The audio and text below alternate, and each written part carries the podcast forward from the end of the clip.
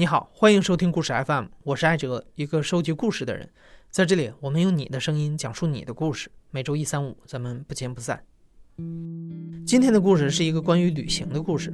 但对讲述者陈乐来说，它又不仅仅是一次旅行。今年八月末，他和他的艺术家朋友陆明一起前往美国的内华达州，参加了火人节。火人节是一个有着嬉皮士气质的活动，已经有三十多年的历史了。每年的这个时候，全世界好几万人会到内华达州的沙漠里安营扎寨，建起一座只有一个星期寿命的城市。他们会在这里抛弃货币和网络，体验一种独有的生活方式。除了狂欢，当代艺术也是火人节的重要组成部分。陈乐他们就是以参展艺术家团队的名义去的美国，他们带去的作品名字叫《风海镇》。我是陈乐。我现在是北京戈壁天堂文化传播有限公司的创始人和 CEO。其实是这样的，我们从去年的九月份开始立项做要做中国版的火人节。有一天我就在网上搜所谓的中国火人节，我看看有没有同类的竞争对手或者别人在做。我突然间看到了陆明发了一个微博，说他做了一个大的盔甲，一个风海镇。盔甲高十五米，差不多十二吨左右，就非常巨型的一个盔甲。然后我们点睛之笔是在于这个盔甲的面部里面镶嵌了一个人，但是是一个骷髅。然后风海镇的这个艺术设计的理念在于它的盔甲的造型全部是手工来打造，然后有证可据的使用了中国的盔甲鼎最鼎盛的时代，从元到隋朝到唐朝时代的一些工艺把它做出来。我就在微博上联系他，我说我们正在跟火人节官方谈，而且有机会，你有两个机会，一个呢是参加我们在国内的戈壁天堂这个活动，另外一个呢就是参加今年美国的火人节。他说好，我们约见面。在北京的时候，这个盔甲其实已经做出来很久了，它在北京顺义一个很郊区的一个充满牛粪味的工厂里放着。风海镇在厂房里面，他的脚、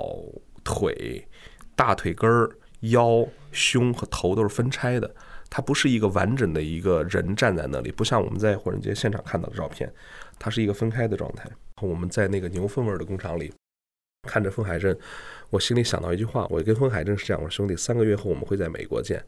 一拍即合之后，陈乐向火人节官方提出了申请，要和他的团队一起带着陆明和风海镇在今年的火人节上展示。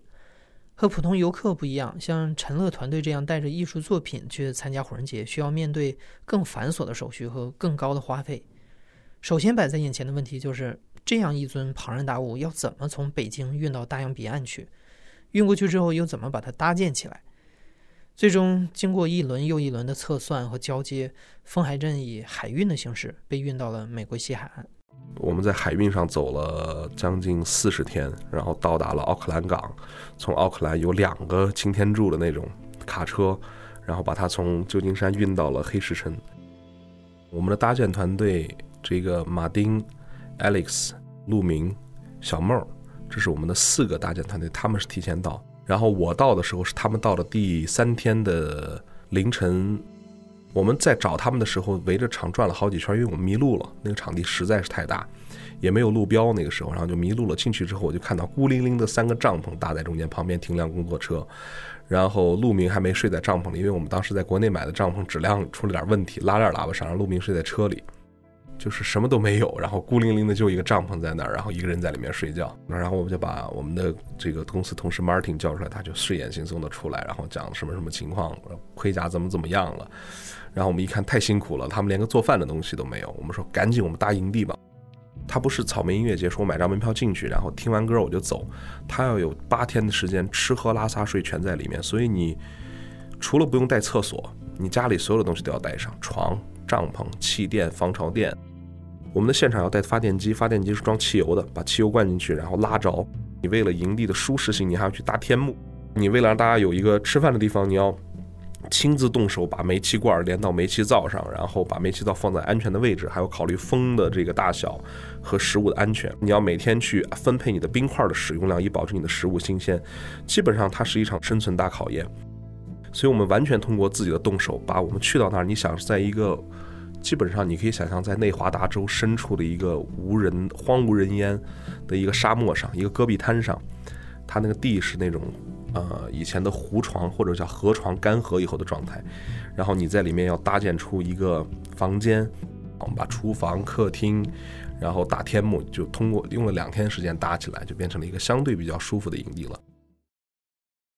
那个时候风海镇运到了，但是还没有搭建。其实搭建整体来算，我们用了三天时间才搭建起来，但三天里面有两天的时间我们就是在等待。火人界它属于一个非盈利公益机构，全都是些志愿者在做这个事情，所以我们在那儿等，我们去约吊车司机来帮我们组装。吊车司机说：“你们等着我，我今天会过来。”我说我们怎么样联系你？因为你要知道，整个现场是没有任何手机信号的。他说你们把工作车开到那个盔甲旁边，只要有车在那儿，以此为信号，我就会过来。我们从早上八点等等到晚上八点，第二天又从早上八点等等到晚上八点，第三天再等他才过来。所以我们等了大概两天时间，吊车才来，然后我们把盔甲搭出来。其实，在第三天，因为刮了两天的这个大的沙尘，那个沙尘讲一下，很多人认为是沙尘暴，就是沙漠上的沙尘暴，不是，它是粉尘，石灰厂的那种石灰的粉尘，全世界最细腻的粉底，就是我一出去，我脸上有很多坑嘛，我一出去一回来，皮肤可细腻了，被那个粉尘刷的是白的，眉毛、眼睛、睫毛都是白的，都是这样。最后一天就把它全部才搭起来的，而且先装脚，再装小腿，然后装胯。然后装上半身，然后装胸，然后装头，然后装手，它就起来了。它就像一个变形金刚的组合过程一样，这样的一个过程，像搭积木、搭乐高积木一样，一层一层一层把它堆起来，是这样的。然后我们这次去，包括这个微博上的古大白话也跟我们去了。然后古大去到以后呢，因为古大还比较壮，他要去负责我们的一个安装，在里面去装那个手臂。然后古大就装完了以后，身上全都是伤。然后古大就很开心的说：“至少。”让我装完之后，我觉得我成为了这个艺术作品的一部分。陈乐是第一次参加火人节，对他来说，在黑石城度过的九天时间，让他体验了一种全新的生活方式。在这里，你需要放弃很多在城市里习以为常的东西，比如说，这里没有货币流通，也没有商业广告，除了咖啡和冰块，这里什么也买不到。比如说，这里没有淋浴间，因为在黑石城，水是一种极其珍贵的资源。而且出于环保考虑，在这里一滴水都不可以留在沙漠里。再比如说，在这里几乎没有网络信号，你不得不和外部世界彻底失联。就是我们在排队进现场安检的时候还有信号，我那时候还跟我太太在聊天儿。然后到了某一个阶段，突然间你就发现你的手机信号就就一直在搜索中，然后人在第一天、第二天是进入到一个慌的状态。所以一开始的这个不习惯是从身边的小事儿开始的，因为你带着城市的生活习惯和文明去的方式，就觉得有任何事情我打个电话我就知道这个信息了。你在这里就回归了原始社会，没有任何通讯工具，你拿起手机来看的是之前好几天前的聊天记录，你会发现我操，哎，是不是有人在找我呀？到最后一天，我们找到了一个朋友，送了我一个 WiFi 的一个全球宝。那全球宝，然后把它用在旗杆伸到天上去，我能收到两格的 WiFi 信号了。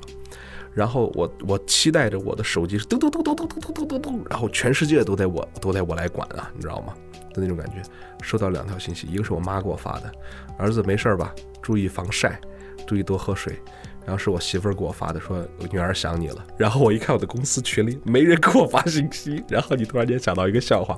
哎，这就是什么？世界缺了谁都一样转，你没有你想的那么重要。我们中间有一个老爷子，我们叫他陆爷，这很好玩的事情。陆爷在里面呢，一开始前三天，我一直在观察陆爷，因为陆爷年龄最大，我们就很尊重他，我们就想替他考虑考虑。然后呢？但是陆爷的工作是在于，陆爷一直在帮我们做叫厨师助理，就是他每天会帮我们洗菜，然后包一些这个菜上的一些烂掉的叶子，然后帮我们去准备水，然后去倒垃圾。他干的都是非常琐碎的家庭主妇的活儿。陆爷的情绪在前两天是有一些小的低落，然后陆爷在第四天突然间变成亢奋状态，原因是什么？他参加，他那天告诉我们，他身上很脏，他想去洗个澡。你知道我们那儿是没法洗澡，因为水是很昂贵的资源或者很珍惜的资源，他就要去一个公共浴室。这公共浴室呢，就是大家全部都要脱光，男男女女在一起，而且呢，你要给别人洗，别人给你洗这样的状态。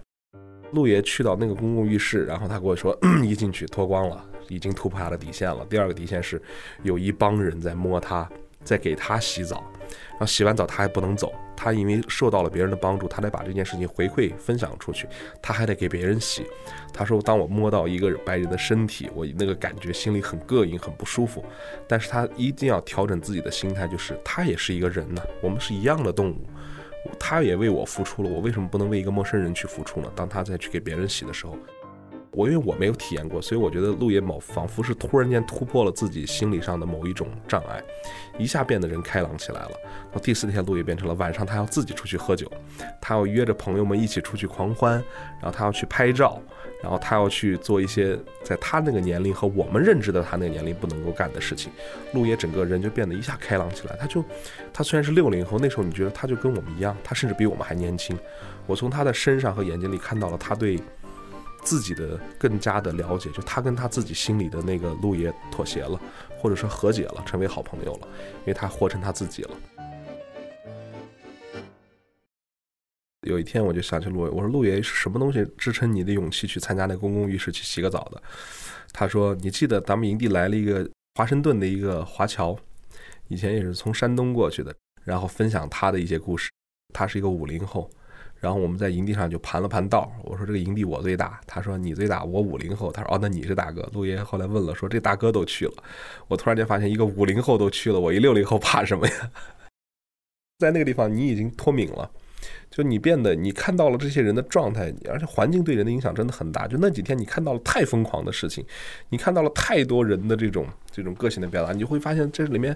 发生任何事情你都不会觉得惊讶了，已经觉得嗯。这个世界就应该是这个样子。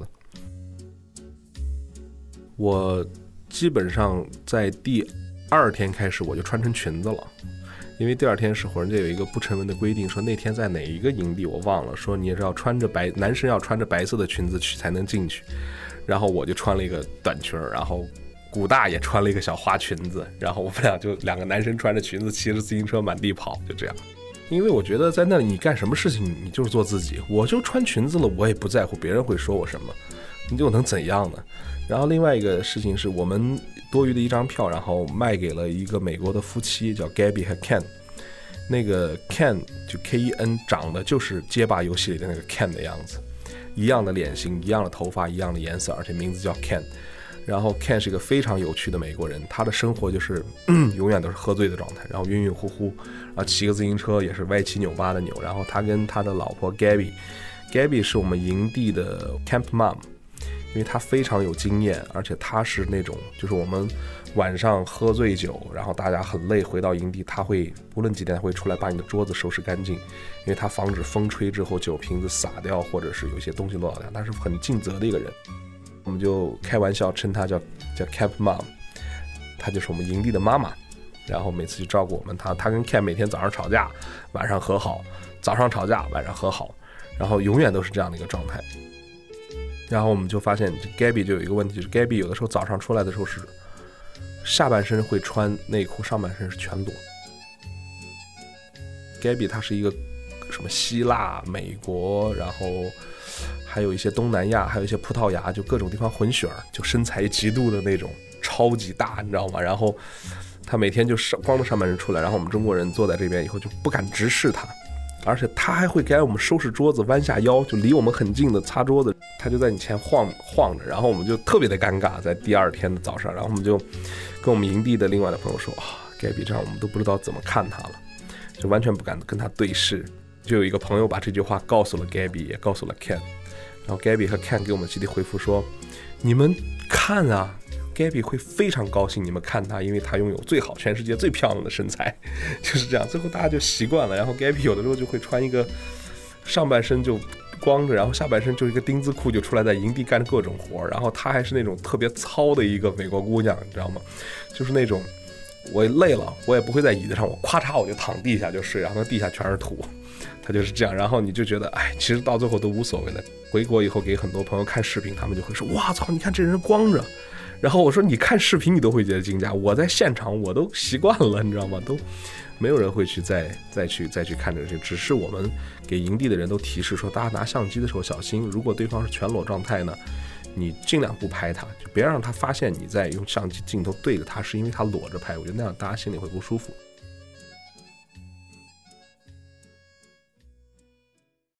还有到一天，突然间到了晚上，然后 Burning Man 的官方又来找我们说，你们的盔甲没有照明。你要知道，晚上没有照明的话，那盔甲是黑的。有些人骑自行车或者开车会撞到那个盔甲，你必须得有照明。那个照明是我们用发电机装着那个液化气燃料或者汽油燃料，把它用一个绳子，嗯嗯嗯拉着，然后灯就会亮起来。那天我们去点灯的时候，一拉那个绳子断了。很明显，那个绳子是被人刻意破坏的。然后我们为此非常生气，我们就说一定要跟 BM 官方投诉这件事情。陆明就很很生气，因为没有灯了，晚上的效果不好看。我们那儿天天晚上都有 party，人们一过来看是个黑的，肯定自然不好看。然后我们就坐在那儿一筹莫展的时候，突然间来了一个人叫 Carson，Carson 很壮，肌肉很壮，那种腹肌、胸肌，然后个子很高，脸很消瘦。小平头，挺英俊的，但是有点贝爷的那个感觉，你知道吗？就是那种那种方式。他就走过来跟我们说：“哎，你们怎么了？为什么看上去这么的伤心啊？”然后我们跟他讲说：“哦，我们的这个发电机的这个绳子被人给破坏了。”他说：“那我来看看吧。”他就把包一放，就坐下来，然后把绳子抽出来卸开弄。我们就发现这哥们儿的手工这种动手能力特别强，就问他：“Carson，你做什么？”Carson 说：“哦，我是美军的。”我以前参加过海湾战争，然后我当兵当了二十多年，然后我们有专业的这种对这种绳子断掉以后怎么处理的打结方式，我用这个方式来给你们修这个。他也没有凳子，他就坐在那个土里，嘎吱嘎吱嘎吱，半个小时发电机好了。好了以后，Carson 就跟陆明聊天，就问了这些盔甲的故事，我们怎么来的。然后 Carson 就特别尊重，然后 Carson 就成为了很好的朋友给我们。然后他就送陆明一个水壶，两个人那个意思就是在于说，因为我们是两个国家不同地方。这一次火人节之后，有可能是我们这辈子最后一次见面了。虽然我们是朋友，但是不知道我们会在哪里再再相聚，也许就永远也见不到了。所以我送你我入伍第一天美军送我的一个水壶，然后记着这个水壶只能用它来喝水，不能用它喝酒。然后陆明也把自己戴了很多年的一个手串也送给他，然后两个人就就好莱坞电影情节，你知道吗？就结成了一个友谊。然后 Carson 又带着他的朋友和他营地上的一些哥哥们。他弟弟应该是过来，然后跟我们一起喝酒，送了我们好多酒，然后大家就就很开心。现场陆明讲说，有几件事情让一个蒙古汉子大老爷们儿掉眼泪，其中这就是一件。他觉得这就是一个在火人节上体现到人文文化最美好的地方。三十多年前，当火人节最初诞生的时候，它只是一个简单的仪式。当时是一群人在加州的海滩上点燃一个简陋的木头人儿，然后围着火焰狂欢。三十多年来，这个仪式被保留了下来，作为火人节最后的高潮部分。为期九天的狂欢进行到最后，所有的人会一起见证烧火人和烧圣殿两个仪式。烧火人象征极致的狂欢，烧圣殿象征对生命的反思以及对逝者的怀念。大火燃尽之后，狂欢结束，所有人会拆除营地，各奔东西，不留下任何来过的痕迹。烧火人和最后的 temple 的燃烧是两个极致。烧火人是非常的开心的一件事情，大家把它当成一个狂欢节的倒计时了，开始，因为马上要结束了。所以烧火人的时候，旁边的夜店音乐、各种酒精，然后各种舞蹈，然后各种喊叫的声音就非常热烈。但是那一天，我突然想说，我要从一个远处去看烧火人，没有那些杂音，然后我就爬到了陈汉斌的车的这个房车的顶上。拿了个凳子，然后我跟我们隔壁天堂投资人坐在那儿，然后我们俩说来看看烧火人吧，看前面就像一个原子弹爆炸一样，远处一团巨大的火光啊，还有汽油的爆炸，我们俩就安安静静的坐在那儿看。如果说火人是一场大的 party 的导火索，火人一点着，人们就开始进行狂欢，我觉得 temple 是一个句号。Temple 是这个整个这场交响音乐的最后的一声鼓声，咚结束。Temple 在里面扮演的就是从极致的狂欢变成了极致的思念这样的一个过程。然后神庙在没有烧之前，里面是这样的，它会有一些轻音乐，而且相对对我来讲，它是一些比较悲伤的音乐，像一些大提琴、中提琴、钢琴的一些独奏在里面。有些是现场演绎的，有些是音乐播的。然后走进神庙之后，你会看到神庙的墙上挂的很多人的照片，有些是黑白照片，有些是彩色照片，有些是画。然后在它的连接处会有很多人写的一些便签儿，上面写的一些诗。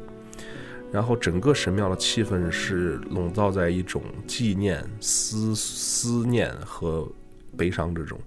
你会看到有些人会把他家人，你明显的看到是他的儿子，然后一个很英俊的一个人，但是在一张黑白照片上，然后旁边是他小的时候的什么骑脚踏车的，然后他抱着狗的，他们的全家福，还有他当兵的照片。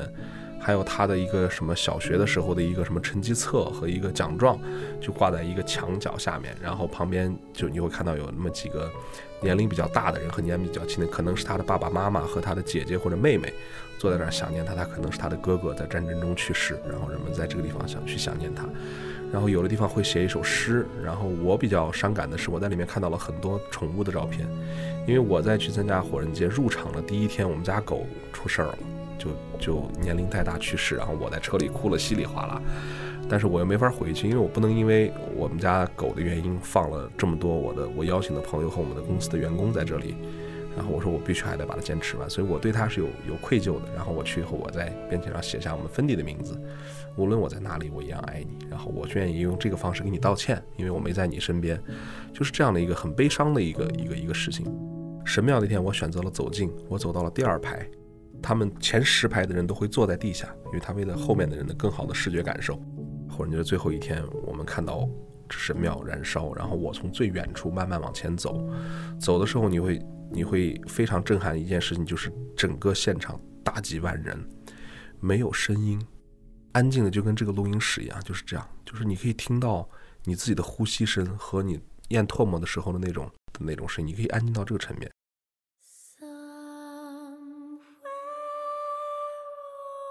时不时的会，你听到旁边有人在哭泣，有抽搐的声音，然后你会发现前大概十几十几排的人吧，都是坐下的，然后有些恋人是互相靠在一起，因为那时候天有些冷了，然后有些人会拿一个毛毯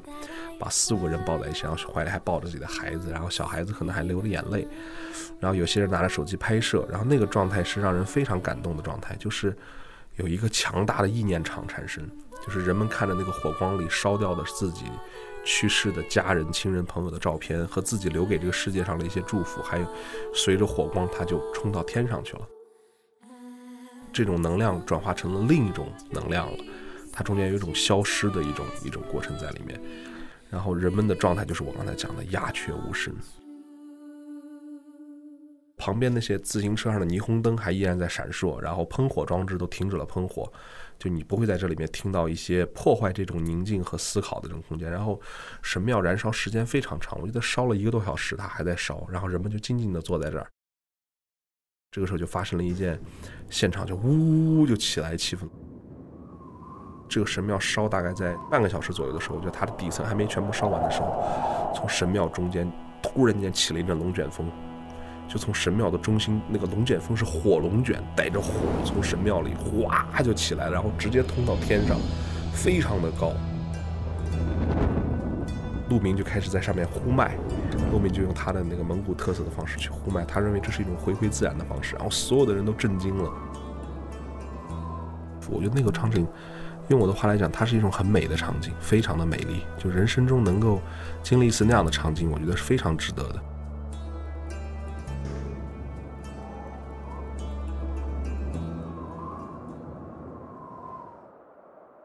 们离开的时候是这样，我们在拆营地的时候，苦工是一个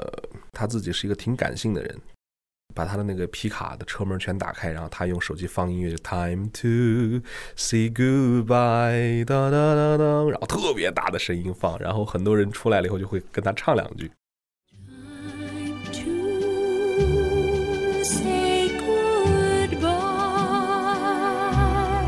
在这种音乐下，你就开始拔钉子。开始各种拔钉子，然后你就会觉得 all over，就是一切都都结束了，就是那个梦该醒了，就是这种生活虽然很让人怀念，但是没办法，我们还是要回到现实社会。突然间有一个人提议说：“哎，我们跟 Virgin 告别吧，就是我们终于都不再是处女了，我们已经成为一个真正的 burner 了。”然后所有人，我们就躺在地下开始举行仪式，就是大家要躺在地下，用这种方式模仿那个火人的动作，然后把自己的身上前后全部蹭上土、蹭上灰尘，然后起来以后去敲一个钟。我们结束在营地举行的小仪式，就所有人在地下打滚儿，打完滚儿起来以后拿了一个大的铁碗，当敲一下，然后就跟我们的第一次告别。我们产生了很有趣的现象，就是当营地的朋友回到北京以后，就比如说我们的艺术家陆明，假如说我回来了以后很不适应，然后我回到家以后，在我特别舒适的西门子床上，我睡不着觉，我想在我们家客厅把帐篷支起来睡在里面。其实我知道他想追求的是用身体上的记忆去追求当时的精神回忆，因为在那个里面，人们真的。真的是为自己在活着，是纯粹的一种自我表达，那种感觉很难去用语言形容。我觉得无论是视频也好，还是我的语言也好，我把它带不过来。你现在正在收听的是大象公会出品的声音节目《故事 FM》，我是主播艾哲。本期节目由梁科制作，声音设计孙泽宇。感谢你的收听，咱们下期再见。